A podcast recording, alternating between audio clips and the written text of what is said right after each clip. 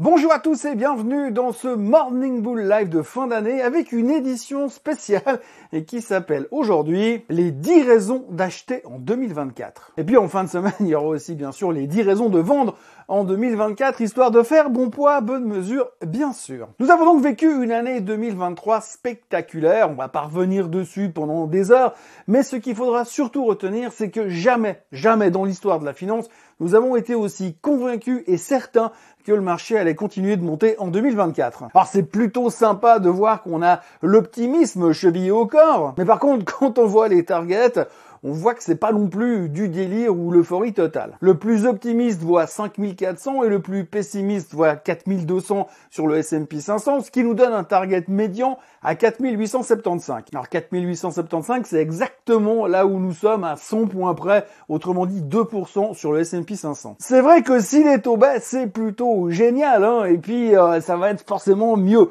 Bon, c'est pas non plus l'euphorie quand on regarde les chiffres, mais ce qui serait intéressant de savoir, c'est ceux qui pensent qu'on va monter en ligne droite directement et ceux qui pensent qu'on va baisser et puis ensuite remonter donc avoir des opportunités d'achat absolument fabuleuses. Voici donc les 10 raisons d'acheter en 2024.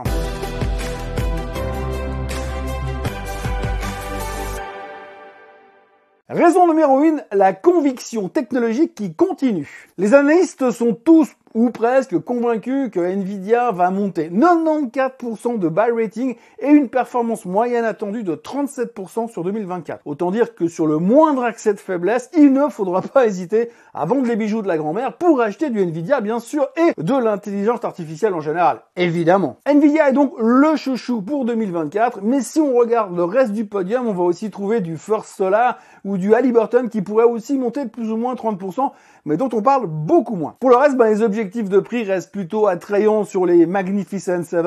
Attention, attrayant, pas délirant. Sur Apple, on a un target maximum à 250 et une moyenne à 205 dollars. Microsoft, maximum 600, mais 425 de moyenne. Amazon, on a un maximum à 210 et une moyenne à 181. On vise les 435 maximum sur Meta avec un target raisonnable à 390. Tesla pourrait s'envoler à 380 pour les plus bullish, mais la moyenne, il paraît plutôt sur le fait qu'elle va rester là où elle est maintenant, autour des 240-245. Google, par contre, affiche un potentiel maximum à 160 et la moyenne des analystes vise un 155. Pas du délire total, mais ça monte. Par contre, Nvidia, alors elle est toujours sous amphétamine avec un objectif maximum. Il y a un gars qui la voit à 1100 dollars et une moyenne globale à 661. Nvidia est donc le coup sûr de 2024. On peut donc imaginer que ça ne sera pas simple de faire exploser les indices avec des potentiels hausses de 10% sur des titres qui représentent à eux 7 32% du S&P 500, mais ça devrait monter quand même. C'est largement suffisant. Raison numéro 2, les taux vont baisser, c'est certain, et c'est positif pour les actions. La plupart des banques d'affaires sont convaincues que la Fed va baisser les taux au moins 6 fois. La Fed dit pour l'instant que ça sera seulement 3 fois,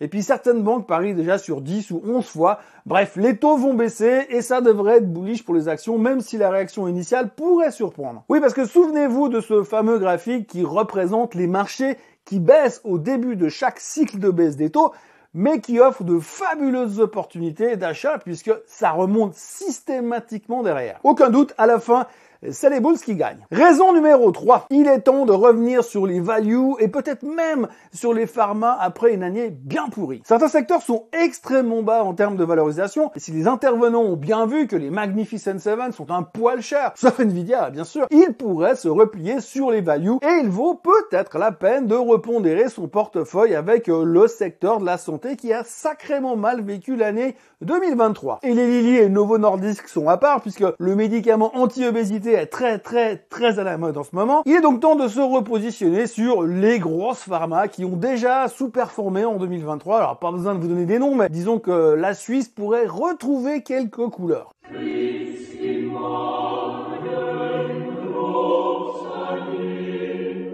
Moderna sera sûrement pas facile à traiter, mais pourrait être volatile ou alors carrément un bon ETF pharma pour bien diversifier et profiter du retour d'un secteur quelque peu délaissé. Raison numéro 4, le secteur de la biotech n'a pas non plus super bien vécu l'année. Ça fait même deux ans que le secteur est cliniquement mort. Et d'ailleurs, la dernière fois que la biotech a fait deux ans de suite tout pourri, comme ils viennent de faire, eh bien la troisième année, on a rebondi de 60%. Et l'ETF XBI est au bord de la cassure haussière, autour des 90 dollars. En février 2021, pour mémoire, on était à 170. Récession. I rest my case, my speculative case. Raison numéro 5, tout le monde est négatif sur le pétrole. On y voit des dettes creuses partout, on pense que la demande va s'effondrer, on pense, on suppose que l'OPEP va imploser et tout le monde commence à craindre le pire. En gros, exactement comme il y a deux mois à 95 quand on nous donnait un discours totalement inverse, le pétrole fonctionne systématiquement en contrariant ces dernières années. Et si le pétrole va, c'est un indicateur économique positif qui veut dire que tout va bien dans l'économie. En résumé, si le pétrole ne casse pas les 60 à la baisse, c'est que l'économie va plutôt bien, même plutôt très bien, donc un feu vert de plus. Raison numéro 6, il n'y aura pas de récession en 2024, tout le monde est d'accord pour le dire, sauf les CEO du S&P, mais pour le reste, on veut croire que ça n'arrivera pas, même si au dernier sondage, on nous disait qu'il y avait quand même 60% de chances qu'on aille droit dans le mur, dans le mur de la récession, bien sûr. Yellen et Powell disent qu'il faut être débile pour croire à une récession. Historiquement, par contre, chaque fois qu'on a atteint 60% de probabilité, on est allé à 100% et on est allé en récession. Mais cette fois, c'est différent. C'est différent parce que c'est pas pareil. Et si on écoute le camp de ceux qui dirigent le monde merveilleux de la finance, Yellen, Powell et Goldman Sachs, il n'y aura pas de récession ça va bien se passer. Nous allons avoir le plus beau, le plus beau soft landing de l'histoire. Et ça fait la sixième raison d'acheter en 2024. Raison numéro 7. Les prix de l'immobilier devraient s'envoler l'année prochaine. En 2024, les taux baissent, les hypothèques redeviennent un peu plus intéressantes. Et comme l'offre est relativement basse, eh bien, la demande, elle devrait littéralement exploser. Du coup, comme la valeur de leurs maisons font partie intégrale de la fortune des Américains, ils devraient pouvoir emprunter sur leur maison qui remonte pour consommer encore et encore. Franchement, elle est pas belle la vie ce mécanisme? Raison numéro 8, les small caps devraient surperformer le marché en 2024. Alors, les small caps, c'est particulier. Hein. Généralement, lors des changements de cycle économique et des pivots de la Fed, les small caps se comportent bien avant le début du cycle de baisse des taux, et puis ensuite, en fin de cycle de baisse des taux,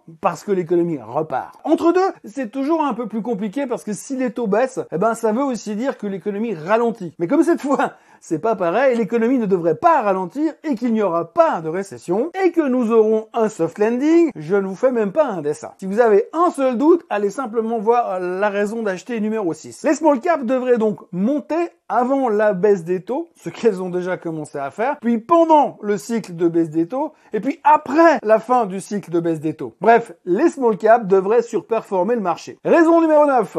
Election year, l'année des élections américaines. Il y a eu 23 élections depuis la création de l'indice S&P 500. Donc, au cours de ces années électorales, 19 des 23 années, soit 83%, ont enregistré une performance positive. Lorsqu'un démocrate était au pouvoir et qu'un nouveau démocrate a été élu, la performance totale de l'année a été en moyenne de 11%. Lorsqu'un démocrate était au pouvoir et qu'un républicain a été élu, la performance totale de l'année a été en moyenne de 12,9%. Que rajouter d'autre si ce n'est que les années de crise, comme les subprimes en 2008 ou la bulle internet de l'an 2000, les marchés se sont quand même cassés la figure. Mais ça, on peut pas non plus leur en vouloir. Donc grosso modo, ça devrait bien se passer et il y a plus de chances que ça monte que ça baisse. Raison numéro 10, le retour de la Chine. Après trois années horribilis et des indices chinoises qui les plus bas, on peut tout de même s'attendre à un push du gouvernement afin de redynamiser l'économie une fois pour toutes. Alors attention au retour du dragon. Hein.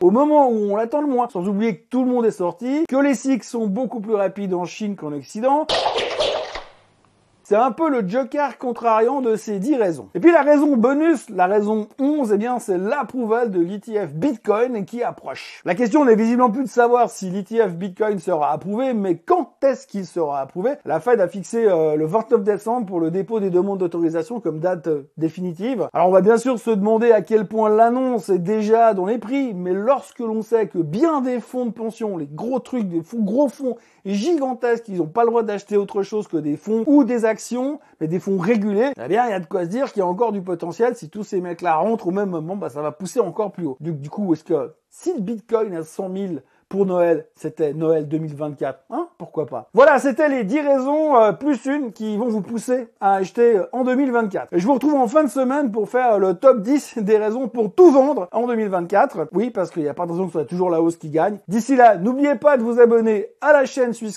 en français, de liker cette vidéo, de la partager un maximum partout et de revenir en fin de semaine bien sûr. À très bientôt. Bye bye.